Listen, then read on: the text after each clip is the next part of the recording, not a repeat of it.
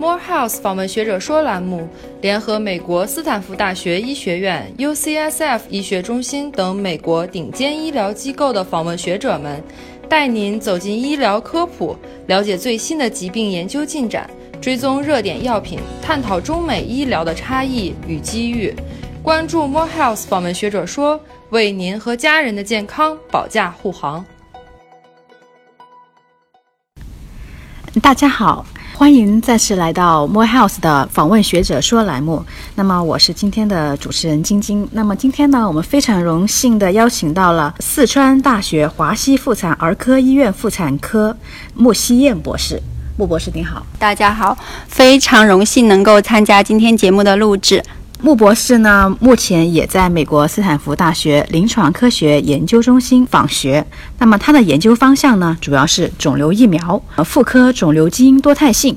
那么今天呢，呃，穆博士呢会给大家聊一聊关于 HPV 和宫颈癌方面的一些医疗知识。对这个话题，现在来说是特别火，特别是最近在国内啊。也不叫在国内哈，在中国大陆二价疫苗上市了，许多女性也有相关的问题。当然，网上也出现了层层出不穷的科普，有的科普呢是说的非常的理性，非常的正确，但有的科普呢，我们就一针见血的说吧，有的科普确实是打着营销目的的伪科普。所以今天呢，能够利用 Morehouse 这个平台。呃，来为大家进行一个理性的科普，一个让大家能够对 HPV 疫苗和宫颈癌的预防有一个理性的认识呢，我我也是感到非常荣幸的。那么，首先聊到宫颈癌，大家也会联系到一个名词叫做 HPV。那么，想请问一下穆博士，HPV 是一个什么东西？好，大家好，今天非常高兴能够来参加这期节目的录制。呃，关于这个问题呢，HPV 它的全称是人乳头瘤病毒，它是一类球形 DNA 病毒的总称，因为它的某些类型能够引起疣，从而被取名为人乳头瘤病毒。那么 HPV 它的主要感染部位是人的上皮细胞，特别是那些温暖潮湿的上皮细胞，比如说人的口、咽喉这样的上皮细胞，或者是女性的阴道、宫颈的上皮细胞，还有就是男性的肛门、阴茎这样的一些上皮细胞，都是 HPV 容易感染的部位。那么 HPV 是怎么传播的？它的最主要的传播途径是接触性感染。所谓的接触性感染呢，最最主要的就是通过性交以及亲密的接触。还有一部分患者呢，是通过接触了感染者的衣物、生活用品而患了 HPV 感染。还有很少一部分的人是通过母婴传播。来被感染的，那这个 HPV 它也分为很多种类型，总的来说分为两种。第一种是低危型，它主要是与人的皮肤疣和生殖道疣的发生有关，比如我们常见的 HPV 六型和十一型。还有一种比较危险的，就是高危型，呃，已经有研究发现，高危型的 HPV 与人类宫颈癌、外阴癌、阴道癌、阴茎癌、肛门癌的发生有关。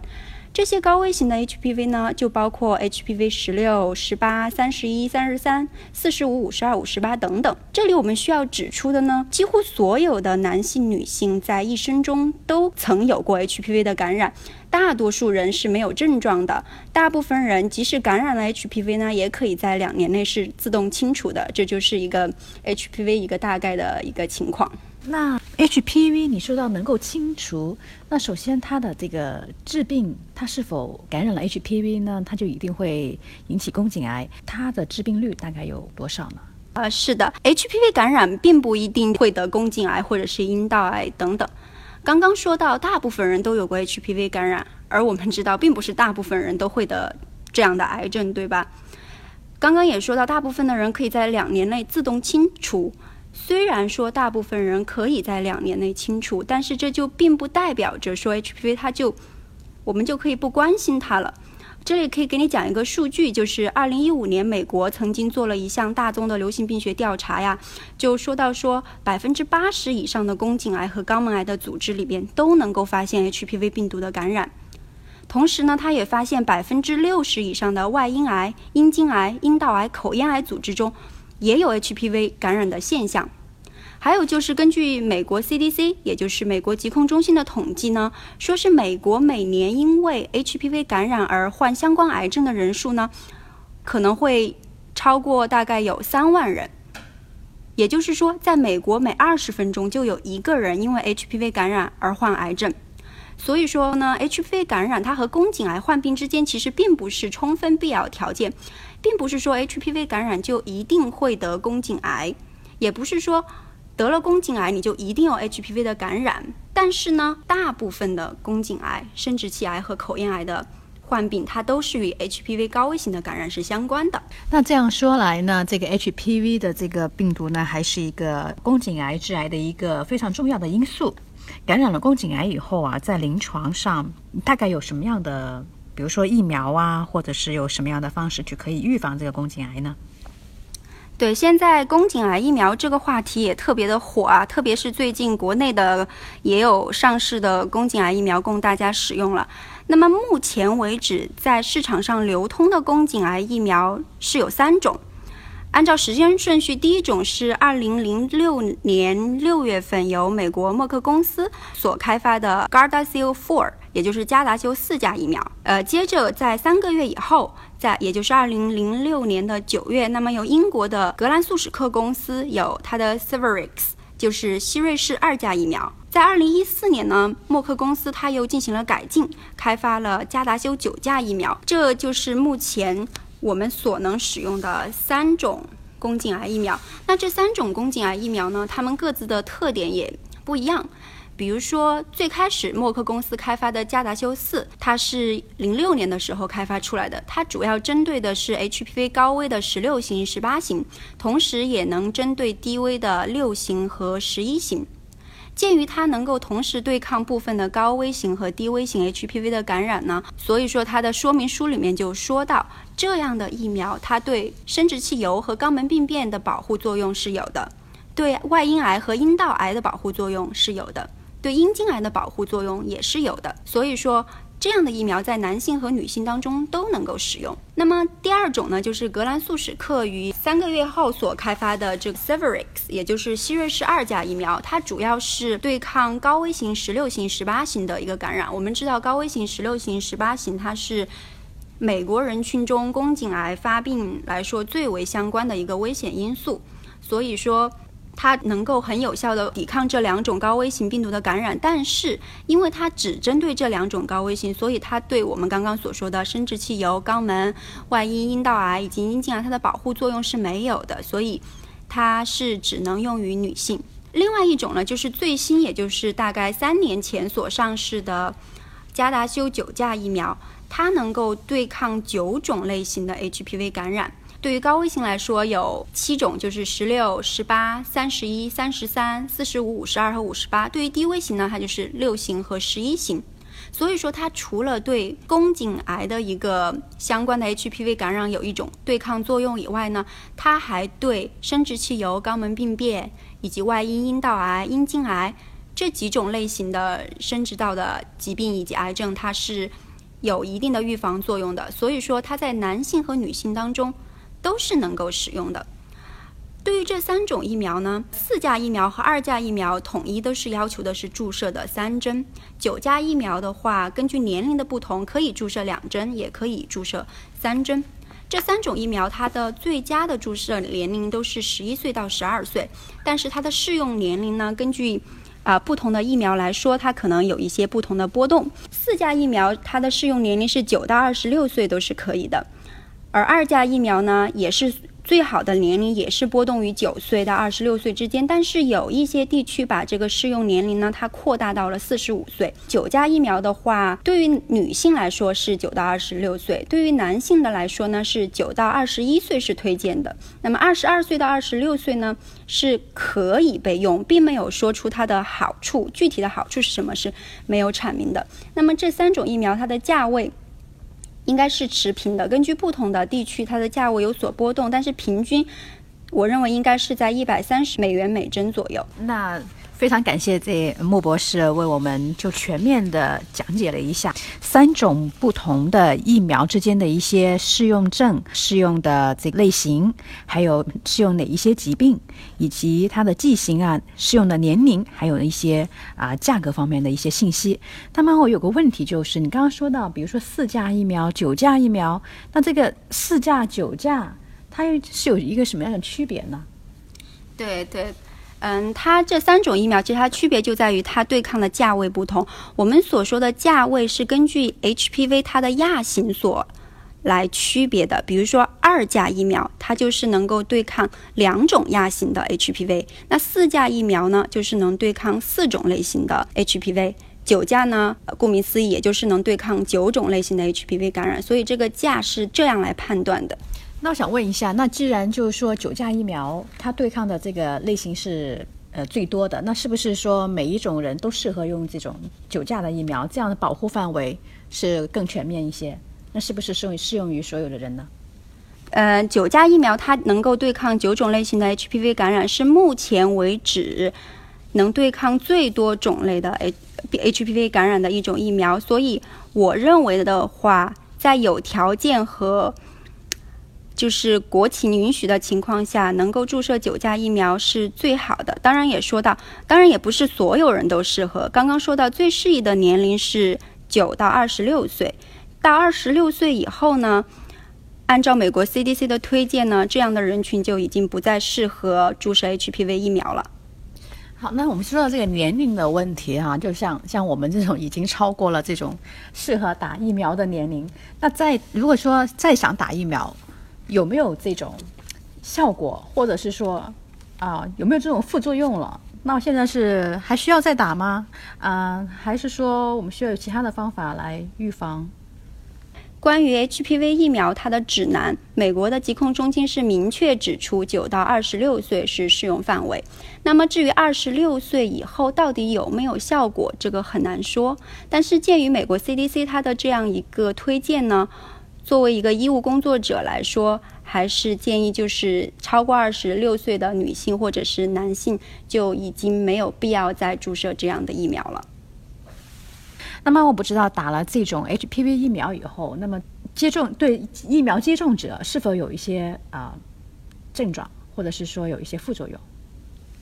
对你这个问题问得很好，所有的药物啊出来，首先一定是安全性这个要过关。HPV 疫苗上市十年以来呢，有全世界也有多个中心来对这些注射过疫苗的人群进行观察。他们所观察到的结果是，HPV 疫苗可能对有一些人能产生一些不适，常见的副反应就包括头痛、头晕、发热、恶心，或者是注射部位红肿等。但是呢，这些报道们都一致的表明说，以上的这些症状呢，它都是已过性的。如果你觉得很严重、发热，可以吃一些解热镇痛药。那这些症状呢，都可以在几天之内会消退掉。所以。我认为呢，据目前的数据来看，这三种疫苗都是没有严重的副反应的。嗯，那么现在说到疫苗，你说都是一些美国的情况哈。那么我们现在在国内是知道有一些并没有在国内上市的，或者是说，比如说有一些被国呃美国淘汰的药物，但是好像在国内现在正在使用，或者是说准备给病人使用。那你觉得这一方面你有什么看法呢？啊，你这个情况正好就出现在了我们这个 HPV 这个疫苗当中啊，呃，特别是刚刚说到我们这个 HPV 疫苗分为三种：二价、四价和九价。据我所知呢，美国 CDC 是明文规定啊，在二零一六年四月呢，就将二价和四价的 HPV 疫苗从采购名单中剔除了，仅留有九价的 HPV 疫苗，而且自二零一六一六年底呢。二价和四价的 HPV 疫苗就不再供应美国市场了。而目前，据我所知，美国大部分医保都是能够 cover 九价疫苗的接种以及宫颈癌的筛查了。目前，对于中国大陆来说，二价疫苗是刚进入医院不久，而四价和九价疫苗还没有批准在国内使用。所以，如果从这种市场的这个分配来看的话，可以说 HPV 二价疫苗。是一个被美国市场所淘汰的一个产品，但是呢，我个人认为，也并不是说二价疫苗就完全就不应该被使用了，因为二价疫苗它本身能够防止 HPV 高危的十六型和十八型的一个感染，而这两种感染呢，已经被许多许多的研究所证明，它能够造成百分之五十以上的这个严重的 HPV 感染，进一步发展为宫颈癌。所以，我认为。对于中国的女性以及男性来说啊，对于中国的女性和男性来说，能够接接种九价疫苗当然是最好的。如果是没有这个途径的话，那么如果你在不接种疫苗和接种二价疫苗之间选择的话，当然还是要选择接种疫苗。好，谢谢啊，穆博士。那我们说到这个接种疫苗了，那等于说是给我们这个啊防范宫颈癌又提供了一个这个保险。那是不是接种了 HPV 疫苗以后呢，我们就啊就等于这个防止了这个宫颈癌的发生呢？对这个问题，也是很多很多人在呃医疗的环境当中问我们啊，因为他们中国现在医保没有 cover 这个 HPV 疫苗的注射，所以他们花了这么多钱注射了疫苗，都希望能够得到一个非常好的效果。但是这个时候，所有的医务工作者都会告诉这样的人说，HPV 疫苗的注射完全是。和防止宫颈癌是没有对等关系的。原因是什么呢？首先，我们要知道，HPV 疫苗它本身预防的是 HPV 病毒的感染，而不是直接预防宫颈癌的发病。HPV 病毒的感染和宫颈癌的发病之间有一定的关系，但是在我们刚刚所说到的，你也可以知道，它并不是一个充分必要的条件。所以说，并不是说预防了 HPV 感染就不会再得宫颈癌了。还有一个原因呢，就在于你也知道，我们有三种疫苗，分别是二价、四价、九价，它们都只能预防某几种亚型的 HPV 病毒感染，而不能预防所有类型的 HPV 病毒感染。呃，我之前看到过有一项大宗的研究啊，它观察了九九年到零二年全世界多个地区 HPV 病毒人群的分布，其中它就包括了中国的沈阳啊、陕西啊、深圳这个地区，它就发现其实啊。其他高危型的 HPV 感染比十六型、十八型更为普遍，而其他高危型的 HPV 病毒呢，也与宫颈癌的发病有关。所以说，即使你是预防了十六型、十八型，你不能预防其他类型的高危病毒。那么，其他高危的病毒呢，也有可能会与宫颈癌的发病在你的身上出现过。所以，鉴于现有的疫苗啊，特别是二价疫苗，它们是不能对抗所有 HPV 病毒感染的。那么有以上我们就可以知道，注射了 HPV 疫苗就等于预防了宫颈癌，这样的观点是完全是错误的。那好啊，我们谢谢啊，穆博士。那我们今天谈到谈到一个问题，就是这个病毒哈，HPV 病毒跟这宫颈癌的关系。我们在做宫颈癌筛查的时候，除了这个预防病毒的感染，那我们还有其他的哪些方面可以预防这个宫颈癌的呃发生发展呢？嗯，这个问题问的非常好啊，这是一个预防医学上面非常火的问题。呃，那么对于这样的人群的话，我们首先当然是要建议进行 HPV 疫苗的注射。除此以外，不管是对于注射了还是没有注射 HPV 疫苗的人来说，我们都建议这些二十一岁到二十九岁有性生活的女性，每三年都要进行一次宫颈细胞学的检查，也就是我们经常用英语所说的 Pap smear。那么，对于三十岁及以上有性生活的女性的话，建议每五年进行一次宫颈细胞学的检查，同时还进行 HPV 病毒分型的检查。我们呢是建议这样的筛查一直进行到六十五岁。如果一个病人一直都在监测这样一个宫颈细胞学的一个变化，那么他现在如果是六十五岁了的话，它没有宫颈上皮内瘤变二级以上的历史，并且在之前连续三次 Pap smear 都没有异常，或者说是连续两次 Pap smear 同时加上 HPV 分型都是阴性的话，对于这样的女性，我们才可以停止筛查。那么，如果在筛查的过程中一旦发现了什么异常，就应该及时的咨询妇科的医生，有必要的时候要进行复查，或者是更进一步阴道镜的检查等等。嗯，好的，那这个是。嗯，关于女性哈，那我再替男同胞问一下，那男同胞呃有没有什么预防措施呢？啊，是的，呃，对于男性这方面啊，虽然我觉得泌尿外科的医生更专业，但是我还是想说，因为刚刚已经说到了很多，就是关于 HPV 病毒与这个生殖道感染的关系，我觉得防范 HPV 感染是最为重要的一点。那么首先肯定是进行这个九价 HPV 疫苗的注射，除此以外呢，还要防止 HPV 之病毒在人际之间的传播。对于男性的话，就是肯定不管是男性还是女性啊，都是要注意在自己性生活的时候要保持一种清洁干净的状态，这是预防 HPV 感染一个最最有效的方法。非常感谢哈。那么看来我们预防这个啊疾病的发生发展是啊夫妻双方啊。夫妻双方都应该呃非常注重的啊一点。那么我们第一个，我们也认识到这个疫苗的重要性，同时呢，也注意到我们平时的这个日常生活当中呢，也应该去积极预防病毒的传播跟传染，注意一个自身的清洁卫生。那么这些都是预防癌症发生发展的一个非常重要的手段。呃，刚刚就是现在那个二价疫苗上市过后啊，有很多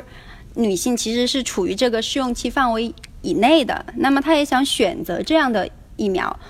呃，就在这三三种选择之间出现了一个矛盾的情况。刚刚我是说到我是要 有条件尽量是九价，不行的话二价和四价也是 OK 的。但是有一些人他是之前在香港或者是在国外打了二价或四价打了一半，然后知道有九价了，那问这种情况怎么办？那么美国 CDC 它推荐的是。如果你已经完成了三针二价或者是四价疫苗的接种的话，就没有再必要去补打九价的疫苗。但是如果你正在接种这两种疫苗还没有接种完，那么后续的 schedule 可以可以由九价疫苗来完成。同时呢，我之前还接到一些问题，就是说，嗯，那么没有性生活跟性生活之间有没有区别？当然是有的。之前是有研究是，呃，说到就是。有性生活的人群再来接种这种这种疫苗，它的卡这个 HPV 预防感染的这个有效率啊，它可能会比没有性生活的那些人接种可能会要低，可能会低到三倍或者是两倍这样的一个概率。但是这并不是说有性生活它就不能再注射了，所以我我们一直都是推荐在适用的年龄以内，就是九到二十六岁这个范围，无论一个人是不是有性生活。无论他之前是不是曾经查出来有 HPV 的感染，我们都推荐这样的人去接种 HPV 的疫苗。但是，同时也要告诉这样的人群，接种的年龄越大，或者是他的性伴侣越多，那么疫苗的有效性也是越差的。这是我目前为止 备受咨询所问到最多的问题。嗯，就是在这里再做一个补充。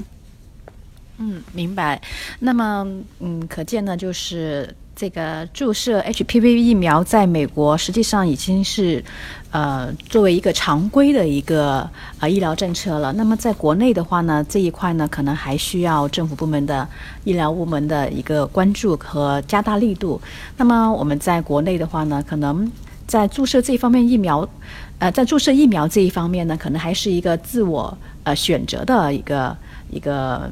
一个方式吧，并没有说一定纳入到这个医疗范围啊政策之内的。那么，所以可能在国内的这种医疗环境，更多的是自己去选择注射疫苗，而不是说一定是啊政府要一定让你去注射疫苗。那么这个方面可能还需要我们共同的努力，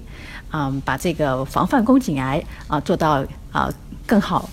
那么今天呢，我们非常感谢穆博士为我们带来这么多关于宫颈癌、关于 HPV 病毒感染，啊，跟宫颈癌关系的这这么多的讯息。同时呢，也对于我们了解这个宫颈癌怎么防范宫颈癌，也提供了非常多的啊这个医疗资讯。那么再次感谢穆博士。好，谢谢大家，也希望大家以后对这个 HPV 疫苗不要去神化它，也不要去黑化它，呃，要理性的看待一个疫苗对于疾病之间的关系。好，谢谢大家。呃，非常感谢，那也非常感谢大家来呃再次收听我们 More House 的这个访问学者说栏目。那么我们下一期节目再见。